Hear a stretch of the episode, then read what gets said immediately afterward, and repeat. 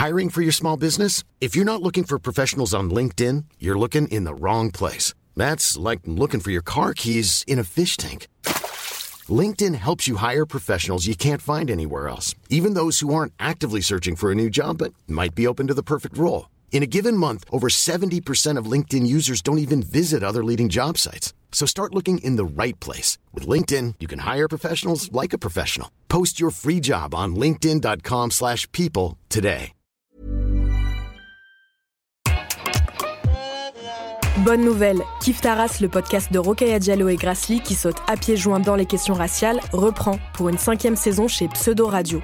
Abonnez-vous au nouveau flux du podcast à retrouver en description pour écouter les nouveaux épisodes. On en profite pour vous faire découvrir un de nos coups de cœur à Binge Audio, le documentaire Réparation de Adélie Pojman-Pontet et Iris Wedraogo. C'est une série en 7 épisodes produite par nos consoeurs et confrères de Paradiso Media, initialement diffusée dans le podcast L'Histoire en 2022. Dans cette excellente série, les deux journalistes se penchent sur les traces du passé colonial et esclavagiste de l'Occident à travers un procès historique où des descendantes et des descendants d'esclaves ont demandé justice auprès de l'État français. Si vous aimez Kif Taras, vous allez adorer Réparation. Bonne écoute On est sur un petit chemin de cailloux blancs et on s'enfonce un petit peu. A priori, là, il y a des grandes plantations de bananiers avec le soleil qui se lève, un peu de brume. C'est très beau.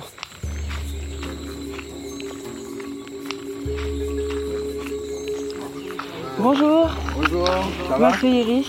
Enchanté. 15 octobre 2021, Sainte-Rose, Guadeloupe, 6 heures du matin. On retrouve Boris Damas, un jeune agriculteur guadeloupéen d'une trentaine d'années. Donc bienvenue. Ici nous sommes sous l'exploitation d'Amaz. Donc euh, c'est une exploitation aujourd'hui qui est sur une superficie de 3 hectares 5, convertie 100% en agriculture biologique. Donc euh, l'exploitation est séparée en plusieurs pôles, mais les différents pôles sont interdépendants en réalité.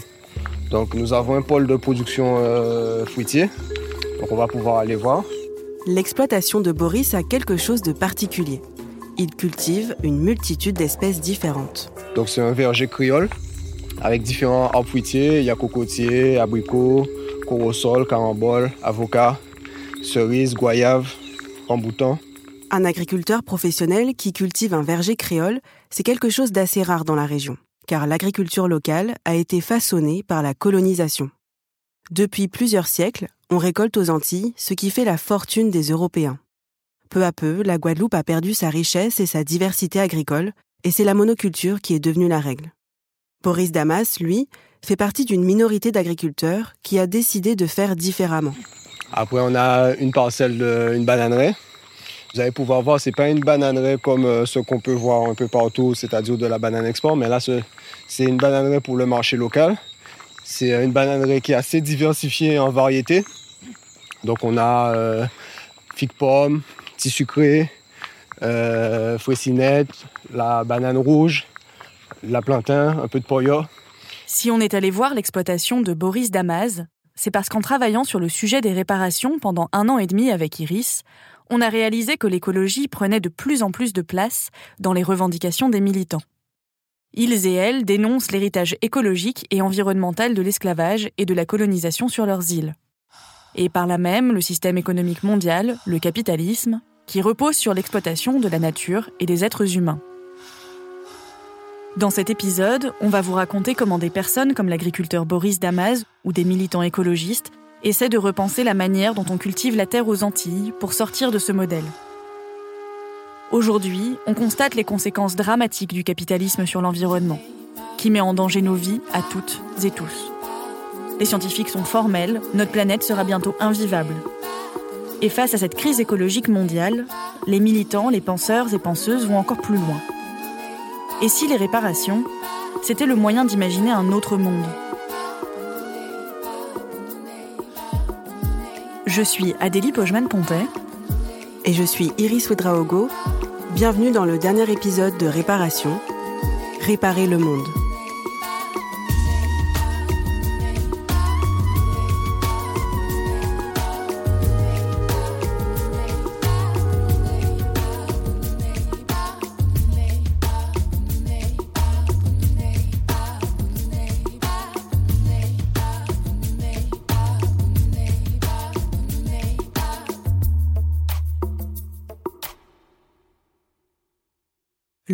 Entre la colonisation des Caraïbes, la culture du sucre et la crise climatique, c'est une idée qui a été développée notamment par un chercheur martiniquais. Il s'appelle Malcolm Ferdinand, c'est un ingénieur en environnement et docteur en sciences politiques. En 2019, il a publié Une écologie décoloniale, Penser l'écologie depuis le monde caribéen. Dans son livre, il explique que le système économique capitaliste est né de l'exploitation des Africains à partir du XVIe siècle. À l'époque, on commence à cultiver les terres de manière intensive, à échanger des ressources entre les continents, à exploiter les terres et les humains sur la base de leur couleur de peau. Tout ça pour enrichir l'Occident. C'est la naissance de la mondialisation, la naissance du capitalisme. C'est à ce moment-là qu'a été créé ce système d'échange global à une échelle inédite dans l'histoire. Et ce système a été imposé par une poignée d'hommes européens au reste de l'humanité. La thèse de Malcolm Ferdinand et de bien d'autres chercheurs et chercheuses, c'est que ce système né de l'esclavage est responsable de la crise climatique en cours. À partir du XVIe siècle, la production de sucre se développe aux Antilles. Très vite, les colons s'enrichissent de manière inouïe. Pour obtenir un maximum de profit, les planteurs vont développer une nouvelle vision de l'agriculture. Elle se tourne exclusivement vers l'exportation, abandonne les cultures les moins profitables et utilise la main-d'œuvre la moins chère possible, les esclavisés. Pour le chercheur Malcolm Ferdinand, c'est là que le destin de la planète a basculé. À partir de ce moment-là, la monoculture ravage les terres antillaises et la santé des populations locales. C'est aussi ce que nous a expliqué Jean-Marie Flower. Il est écologue et vice-président de l'association Vivre, qui opère en Guadeloupe. Bonjour. Bon, bah, merci d'avoir trouvé le temps. Il nous a accueillis dans son bureau de Pointe-à-Pitre, à la tombée de la nuit, à l'heure où les grillons et les grenouilles se mettent à chanter. On considère avec, euh, avec certains autres auteurs, comme Malcolm Ferdinand, que finalement, cette violence faite au peuple pendant la colonisation, c'est la même violence qui a été faite aux vivants non humains. Et que finalement, l'une comme l'autre de ces violences, leurs effets perdurent pendant des générations, pendant des siècles, après même qu'on ait arrêté. Vous avez peut-être entendu le mot anthropocène ces dernières années quand on parle de changement climatique. Il désigne la période actuelle où l'activité humaine a un effet irréversible sur la planète. Malcolm Ferdinand, lui, propose d'utiliser plutôt le mot plantationocène. Ce terme désigne le passage d'une agriculture traditionnelle à une agriculture de plantation. Le plantationocène, pour le, pour le dire simplement, ben c'est une époque où simplement les populations venues d'Europe ont essayé de maximiser à tout prix, et vraiment à tout prix, une production, une seule production sur un territoire donné. Alors ça a été le tabac, euh, ça a été le coton, euh, ça a été la canne à sucre ailleurs, et puis ça a été ensuite euh, la banane. Et tous les moyens étaient bons pour s'assurer que la production pouvait croître d'année en année, et que même quand il y avait des sécheresses ou des cyclones ou autres, ben finalement on arrive quand même à tenir cette fameuse croissance des flux. Avant l'arrivée des colons dans les Caraïbes, les populations autochtones avaient développé un mode d'agriculture respectueux de l'environnement. C'est le cas par exemple des Kalinago. Cette ethnie a été massacrée et a aujourd'hui complètement disparu. Alors en fait, toutes les monocultures, la canne aussi, la banane, euh, le melon aussi, toutes ces monocultures sont en rupture, mais vraiment radicale, avec l'agriculture que pratiquaient les Kalinago avant la colonisation, qui était de l'Ichali, donc c'était un jardin forestier, jardin forêt, qui ressemblait à de la forêt. Euh, et c'est également en rupture totale avec l'agriculture que pratiquaient les, euh, les, esclaves marrons, les nègres marrons, qui étaient en rupture avec la société euh, coloniale. Les nègres marrons, ce sont des esclavisés qui ont réussi à s'échapper des plantations. Ils se sont organisés en petites communautés clandestines dans la forêt. Ces hommes et ces femmes ont eux aussi développé leur propre forme d'agriculture. Dans les deux cas, on avait de la polyculture, parfois avec un peu d'élevage, mais c'était à chaque fois de la polyculture sur plusieurs étages, parce que c'est la meilleure façon d'utiliser plusieurs fois une même surface, exactement comme la forêt le fait. Et dans des systèmes comme cela, les parasites sont régulés, sont automatiquement régulés. Mais dans ces systèmes-là, on ne peut pas mécaniser, on ne peut pas intensifier, donc on ne peut pas maximiser la production d'une culture. Le modèle de la monoculture mécanisée, importée par les colons blancs, est encore la norme aujourd'hui aux Antilles. Ce qui s'est passé à l'abolition de l'esclavage, euh, la société ne s'est pas tellement transformée. C'est-à-dire que ceux qui étaient les propriétaires terriens sont restés propriétaires terriens, ceux qui avaient les moyens de production, euh, de capital de production sont restés, en quelque sorte les mêmes. Et aujourd'hui, ce sont les mêmes familles qui dominent la grande distribution, qui dominent le, secteur de l'import-export, exactement comme il y a, euh, comme il y a deux siècles et au-delà. Cyril Césaire, que nous avons rencontré sur l'exploitation de Boris Damas, nous a expliqué que jusqu'à récemment, les agriculteurs n'étaient pas libres de cultiver ce qu'ils voulaient. Moi, c'est Cyril Césaire, donc j'ai 33 ans, je suis agriculteur en cours d'installation. L'agriculteur, quand il s'installait il y a 30 ans, il fallait qu'il s'installe à 60% minimum en canne, donc en production monoculture, et après, en diversification, avec un peu d'élevage, un peu de diversification euh, fruitière, on dira, et maraîchère.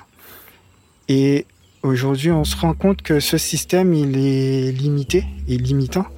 Avec l'effondrement de l'industrie du sucre, où notre sucre entre en concurrence directe avec les sucres internationaux. Et donc, sur un territoire comme le nôtre, insulaire et concis, on dira, on ne peut pas être compétitif face à de tels marchés. C'est contre ce modèle d'agriculture intensive et destinée à l'export que des petits producteurs comme Cyril Césaire et Boris Damas se mobilisent. Avec leur syndicat Jeunes Agriculteurs, ils aident les nouveaux cultivateurs à créer leur exploitation dans une démarche locale, biologique et écologique. Boris et Cyril s'inscrivent dans la tradition du jardin créole, ce petit lopin de terre que les esclaves cultivaient pour leur propre consommation à côté de leurs cases. On est euh, des descendants d'esclaves pour la plupart. Et donc, c'est pour ça aussi que le Guadeloupéen est très attaché à son foncier. Il est très attaché à, son histoire euh, par ça. Ben aujourd'hui, quand on regarde réellement un jardin créole, ça fonctionne énormément avec de l'agroécologie. Donc essentiellement avec une partie élevage et une partie production végétale. Donc Très souvent, euh, dans le jardin créole, on va trouver un peu toutes les espèces végétales qu'on a sur le territoire qui nous sont utiles un peu tous les jours. Donc beaucoup de production de manioc, d'igname et de diverses plantes médicinales. Donc qui sont là pour nourrir l'homme au quotidien. Pour créer son verger, Boris Damas s'inspire de cette interdépendance entre les espèces, naturellement présente dans le jardin créole. Les arbres fruitiers peuvent proposer aux volailles des fruits. En retour, les externalités d'élevage, donc les fientes de volaille, la matière organique, je peux la réutiliser sur mon exploitation. Euh, dans l'évolution de l'exploitation, l'idée c'est que l'année prochaine, je puisse mettre en place un pôle apicole. Donc ce sera la production de miel et les abeilles vont pouvoir me permettre d'augmenter de 30% ma production fruitière. Et derrière, ce sont des arbres qui sont à disposition euh, des abeilles pour qu'ils puissent me proposer ensuite un miel de, de haute qualité. Cet après-midi, on va accueillir des, des poussins. Il y a combien de poussins qui vont arriver aujourd'hui? Donc là, on a 600 qui vont arriver. Donc euh, séparés en deux groupes, 300 euh, poulets et puis 300 pintades. Donc tu, tu, disais que tu faisais pas de la banane pour l'export. Euh, pourquoi est-ce que tu fais ce choix de te concentrer sur des fruits qui seront consommés ici? Ben, L'idée et la philosophie de l'exploitation, c'est de pouvoir nourrir le Guadeloupéen en quantité, en qualité, en régularité. En Martinique, nous avons rencontré deux entrepreneuses qui œuvrent pour une meilleure alimentation des habitants. Je suis Céline Chartol, ingénieure agronome et co-directrice avec Karen de l'association Tanou les Colverts Martinique. Je suis Karen Toris, co-directrice de l'association Colvert Martinique qui porte la marque Tanou. Avec leur association Tanou, elles aussi s'intéressent à défaire l'héritage agricole colonial. On a des enjeux localement qui sont énormes, pour, euh, mais j'ai envie de dire qui, correspondent pour moi à des, enjeux de première nécessité. Hein. On parle de se nourrir, quoi. Euh, quand on sait qu'on vit aujourd'hui avec plus de, je crois, 77% de produits alimentaires importés, c'est catastrophique. Euh, effectivement, si demain il y a un souci, qu'est-ce qu'on fait, quoi? Donc cette question en fait de l'autonomie alimentaire et de la résilience hein, des territoires, elle nous concerne nous en Martinique, mais elle concerne un peu tous les territoires partout dans le monde aujourd'hui. Donc euh, je pense qu'on a une responsabilité en tant que Martiniquais d'essayer en tout cas de, produire des solutions, d'apporter des solutions, de les mettre en œuvre. Parce que même des produits euh, très euh, étiquetés Martinique, aujourd'hui on les importe. Hein. Je pense à l'igname, je pense à, aux oranges, au citron. Enfin, tous ces produits qui faisaient partie de notre panier de base sont, sont, aujourd'hui viennent de Colombie, de République dominicaine, du Costa Rica. donc finalement, finalement les gens ne savent, pas trop et ça fait pas très longtemps que euh, les gens se rendent compte que même en gardant euh, leur façon traditionnelle de s'alimenter, euh, ils participent à cette dépendance alimentaire à laquelle on est soumis aujourd'hui. Elles sont, elles, du côté de la distribution et proposent des paniers de fruits et légumes locaux, bio, à des prix abordables. Des paniers qui proposent les produits typiques des vergers créoles. Elle nous explique que l'accès à une alimentation locale est un enjeu important.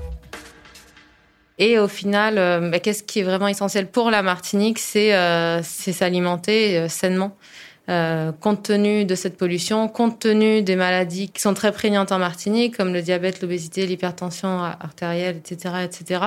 Oui, c'est réapprendre à, s'alimenter et utiliser des produits locaux parce que finalement on est une île. à chaque crise, on le voit, les, bateaux ne rentrent plus, les avions ne rentrent plus. Et, euh, on doit avoir euh, la capacité de se nourrir. C'est la base, c'est l'essentiel. L'autre conséquence de cet héritage agricole colonial, c'est la pollution des sols et de l'eau. Aux Antilles, il y a un pesticide qui a été beaucoup utilisé pour protéger les plantations de bananes des parasites, le chlordécone. C'est une poudre qui était épandue manuellement autour des troncs de bananiers. Jean-Marie Flower, écologue. Donc c'est une poudre, une poudre blanche qui n'a pas d'odeur euh, particulière. Et cette poudre est très peu soluble dans l'eau. Ça veut dire que avec le temps, à chaque pluie, il y a une petite fraction, toute petite fraction, mais une fraction non nulle du chlordécone qui est entraînée en profondeur vers les nappes phréatiques, donc vers les rivières, vers le milieu marin, qui reste en suspension dans l'eau, puisqu'il y a quand même une, solubilité qui est très faible. Donc c'est pour ça qu'on en trouve même dans l'eau du robinet. Pour que la production de bananes reste lucrative, pour que les anciennes colonies continuent d'être rentables, on a fermé les yeux sur la toxicité de ce produit. Or, le chlordécone est un perturbateur endocrinien.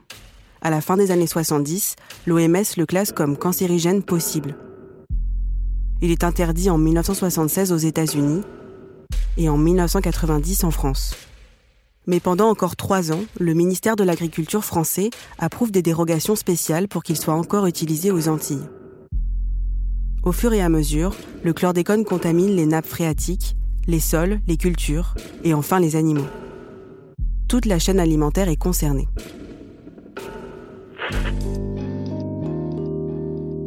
C'est la première fois qu'on prend de face le sujet du chlordécone.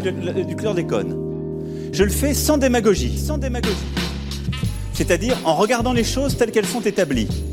Utilisé pendant plus de 20 ans aux Antilles dans les bananeraies, aujourd'hui une grande partie de la population des cultures et de l'élevage est contaminée par le chlordécone. À l'origine, trois plaintes majeures sont déposées contre X pour tenter de déterminer les responsabilités dans ce désastre sanitaire. Deux en Martinique, une en Guadeloupe. Et donc, ne me faites pas dire ce que je n'ai pas dit. Je ne dis pas il est impossible qu'il y ait un lien. Je dis, moi, personne ne m'a établi le fait qu'il y avait un lien direct. Donc je ne veux pas créer d'angoisse. Selon Santé publique France, aujourd'hui, plus de 90% de la population adulte de Martinique et Guadeloupe est contaminée par le chlordécone. Dans les deux îles, le taux du cancer de la prostate est le plus élevé au monde. En 2021, le gouvernement français l'a reconnu comme maladie professionnelle pour les ouvriers agricoles exposés. Enfin, on n'a pas d'autre explication rationnelle pour dire que l'affaire du chlordécone, en fait, c'est un héritage colonial, mais que plus généralement, toutes les crises environnementales, y compris le dérèglement climatique, y compris les fondements de la biodiversité, ce sont en fait des héritages coloniaux. Maintenant pour la Martinique. Manifestation hier samedi contre la menace de prescription dans le dossier du chlordécone, cet insecticide accusé d'avoir empoisonné la Martinique mais aussi la Guadeloupe entre 72 et 93. La toxicité du produit était pourtant connue dès les années 60. Les manifestants craignent que les responsables de cette catastrophe écologique et sanitaire ne soient pas jugés pour des raisons de prescription. Écoutez. Nous sommes tous empoisonnés, hein, des niveaux astronomiques, 92% de la population. Donc je pense qu'il est important de manifester aujourd'hui. Il faut absolument être là aujourd'hui pour combattre les criminels, ceux qui ont pollué la Martinique, ceux qui sont en train de nous détruire, ceux qui ont déjà déporté nos ancêtres, qui ont esclavagisé nos ancêtres et qui aujourd'hui veulent nous empoisonner, veulent nous voir disparaître. Ces récentes mobilisations citoyennes autour du chlordécone ont donné un nouveau souffle au combat pour les réparations. Audrey Célestine, politologue. La question des réparations, maintenant, elle est aussi, je pense, pour beaucoup de gens, articulée à la question des réparations pour l'ensemble des traitements euh, injustes euh, qui ont été euh, faits aux populations de ces territoires, y compris à la période très contemporaine. Et que du coup, réparation, c'est un terme qui est de plus en plus utilisé, à la fois dans les groupes militants sur la question du chlordécone, mais je pense que dans le sens commun aussi, ça devient ça. Une manière pour l'État de réparer euh, le mal qu'il fait aux gens dans ces territoires-là.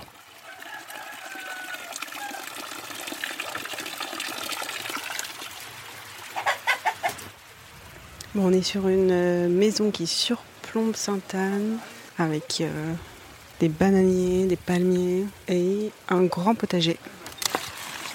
Il faut les cueillir tous les deux jours, sinon effectivement, ça devient dur. Donc Monsieur Malsan nous fait faire le tour de son jardin. C'est vous qui plantez tout? Oui, oui. Avec euh, il y a deux, personnes qui travaillent avec moi. D'accord. Et je suis un écologiste euh, de la première depuis 1974. J'ai commencé à militer en tant qu'écologiste, mais aussi en tant qu'indépendantiste souverainiste euh, de Martinique, parce que j'ai toujours pensé que les deux étaient liés. L'amour de la nature et puis effectivement la défense, la maîtrise de son pays. Pour Garcin Malsa, les questions d'agriculture, d'accès à une alimentation saine, de santé et de pollution mènent toutes au même combat politique la souveraineté du peuple martiniquais. C'est-à-dire décider pour eux-mêmes comment ils veulent vivre sur leur île. Quand on regarde comment vivent les, végétaux dans une forêt, les animaux dans une forêt, eh bien effectivement, tous ils vivent en interdépendance. Chacun a son identité propre, mais l'un a besoin de l'autre pour pouvoir effectivement Donc, pendant tout ce cheminement-là, j'ai compris que plus je, devenais écologiste, plus je devenais euh, en même temps euh, souverainiste et plus j'avais une approche euh, forte de cette question de réparation. Demander 200 milliards d'euros à l'État français pour Garcin Malsa et le MIR, c'est le moyen d'accéder à cette souveraineté. L'exemple d'Haïti, qui a obtenu son indépendance mais qui est aujourd'hui dans une situation économique catastrophique, a servi de leçon aux militants souverainistes. La question des réparations est consubstantielle de la décolonisation et consubstantielle de la souveraineté. Et ça, c'est très important. Et je fais très souvent la différence entre indépendance et souveraineté. On peut être indépendant et ne pas être souverain parce que tout simplement, on continue à dépendre de l'autre parce qu'on n'a pas mis en place les outils qu'il faut pour avoir son propre développement. Garcin Malsa va même plus loin. Pour que les rapports de domination hérités de la période esclavagiste puissent enfin devenir obsolètes, et parce qu'ils ont modelé le monde entier, il faut penser les réparations à l'échelle globale, au-delà de la Martinique ou de la Guadeloupe. Parce que, en fait, les descendants d'esclavagistes ont besoin aussi d'être réparés. Parce qu'ils ont cru qu'ils étaient les maîtres du monde et les tout-puissants. Et puis ils se rendent compte qu'ils ne peuvent pas, ils ont besoin d'être réparés. Tout comme les descendants d'Africains déportés ont besoin d'être réparés, tout comme les colonisés ont besoin d'être réparés. Un tout monde à réparer. Un tout monde à réparer. C'est la thèse que défend entre autres le philosophe américain d'origine nigériane Olufemi O. Taiwo. I'm Femi Taiwo. I'm assistant professor of philosophy at Georgetown University. Um, On a discuté avec lui en visio quelques mois après la sortie de son nouveau livre, Reconsidering Reparations. Olufemi Taiwo propose un concept pour comprendre à quel point le système esclavagiste et colonial a façonné le monde d'aujourd'hui. L'empire racial global. Ce système, organisé de manière raciale, pénalise toujours les mêmes personnes, les esclavisés, les colonisés et leurs descendants. Aujourd'hui, lorsque l'on parle de race, on parle de catégories sociales qui ont été inventées en même temps que ce système mondial. Elles ont été utilisées pour définir la place de chacun dans ce système et pour décider de la répartition des richesses, des droits et des problèmes sociaux. Malcolm Ferdinand, le chercheur martiniquais dont nous parlions au début de cet épisode, décrit notre monde comme un navire négrier. Depuis les débuts de la traite au XVIe siècle, il y a ceux en fond de cale, les esclavisés, les exploités, et les autres sur le pont, ceux qui organisent et profitent de cette exploitation. Notre monde navire est confronté à une tempête, la crise écologique. Et ceux qui vont le plus pâtir de cette tempête, ce sont les personnes enfermées dans la cale. La vision constructiviste des réparations, c'est que nous devrions construire un monde plus juste.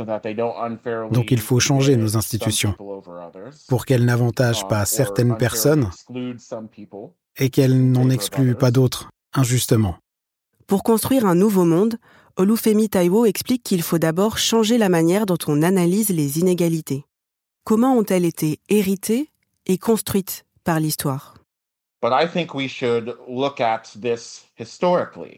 Mais je pense qu'on devrait plutôt y réfléchir de manière historique, non? Il ne s'agit pas seulement d'observer la répartition des richesses à un moment T. Ce n'est pas ça qui est important politiquement mais plutôt l'effet de cette répartition à travers le temps. Cet effet, c'est l'accumulation.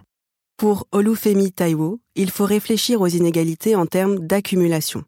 La richesse, comme la pauvreté, sont des choses dont on hérite de ses ancêtres, génération après génération.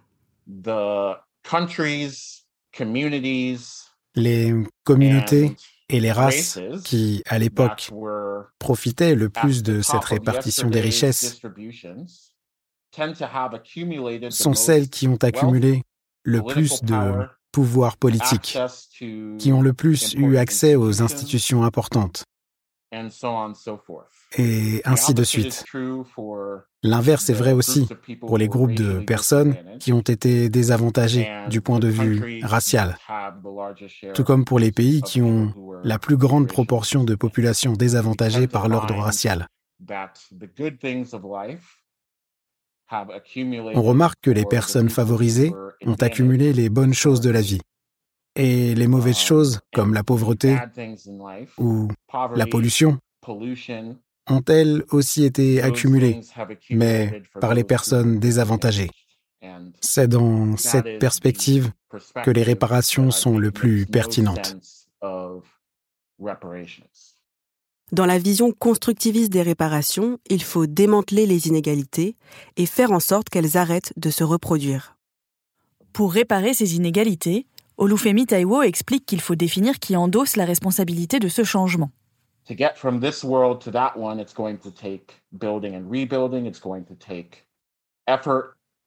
Pour passer de ce monde au prochain, il va falloir construire et reconstruire. Ça va demander des efforts. Ça aura des bienfaits, mais aussi un coût. L'une des choses que l'on doit se demander, c'est qui doit prendre en charge la part belle de ces coûts. Et au contraire, qui doit le plus profiter de ce changement? Je pense que du point de vue des réparations, cette responsabilité incombe aux États et aux entreprises qui héritent le plus de cette responsabilité morale.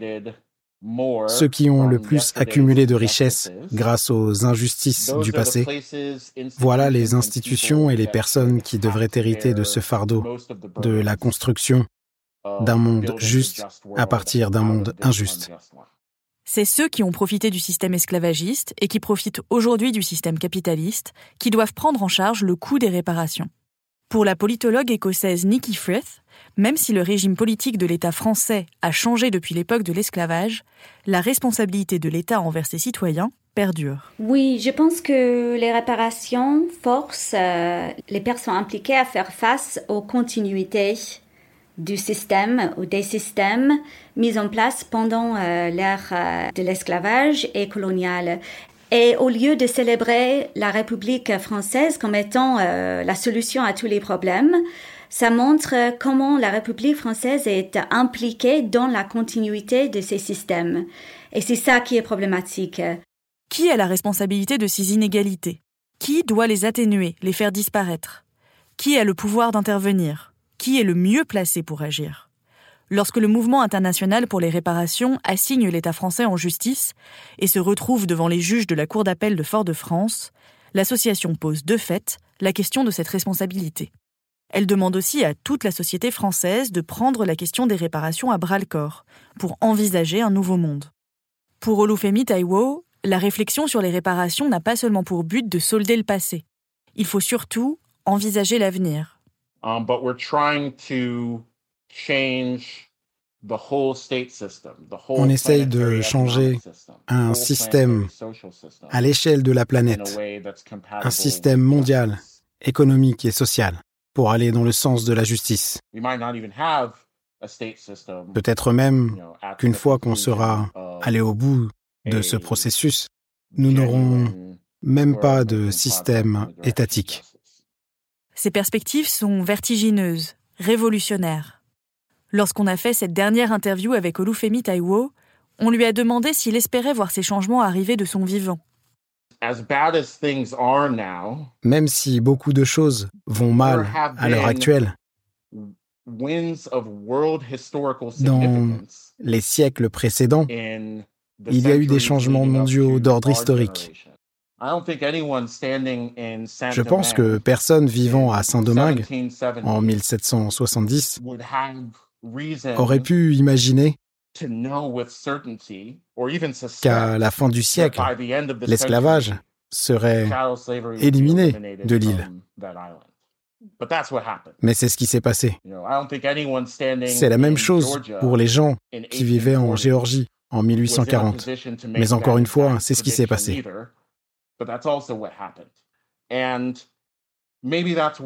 Et peut-être qu'aujourd'hui, en 2022, nous nous trouvons dans une position similaire. Si on veut que ce soit effectivement le cas, nous avons besoin de moins de prédictions et moins de résignation. Et nous devons essayer de faire que les choses se passent.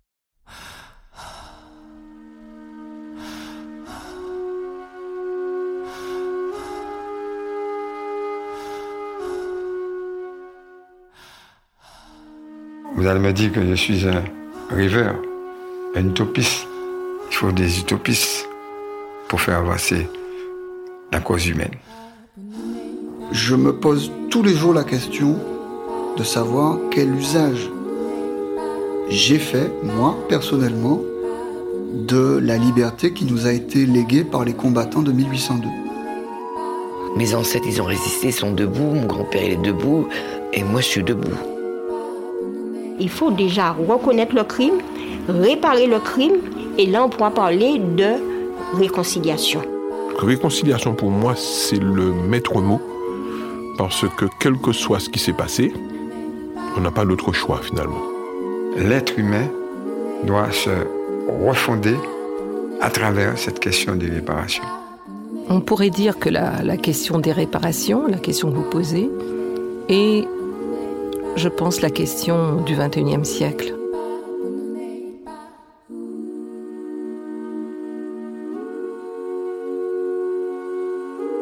Quand nous parlons, je dis nous, de réparation, c'est de, mettre fin à cet état de guerre permanente et de repenser ce que ça veut dire de, de vivre en paix.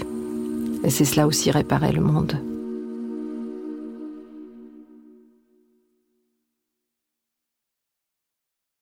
C'était le septième et dernier épisode de Réparation.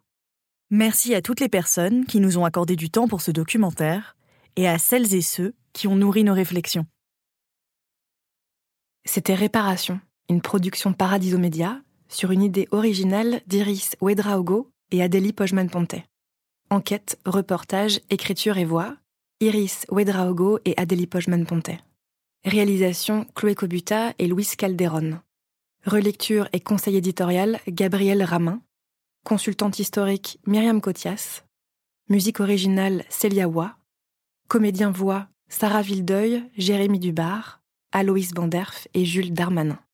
Enregistrement Marin Grisot. Mixage Louise Calderon. Assistante de production Amy Faconnier. Directrice de production Oriane Bettoni. Producteur délégué Louis Daboussi, Lorenzo Benedetti et Benoît Dunègre. Ce documentaire a reçu le soutien du ministère de la Culture aux auteurs et autrices de podcasts. Selling a little or a lot?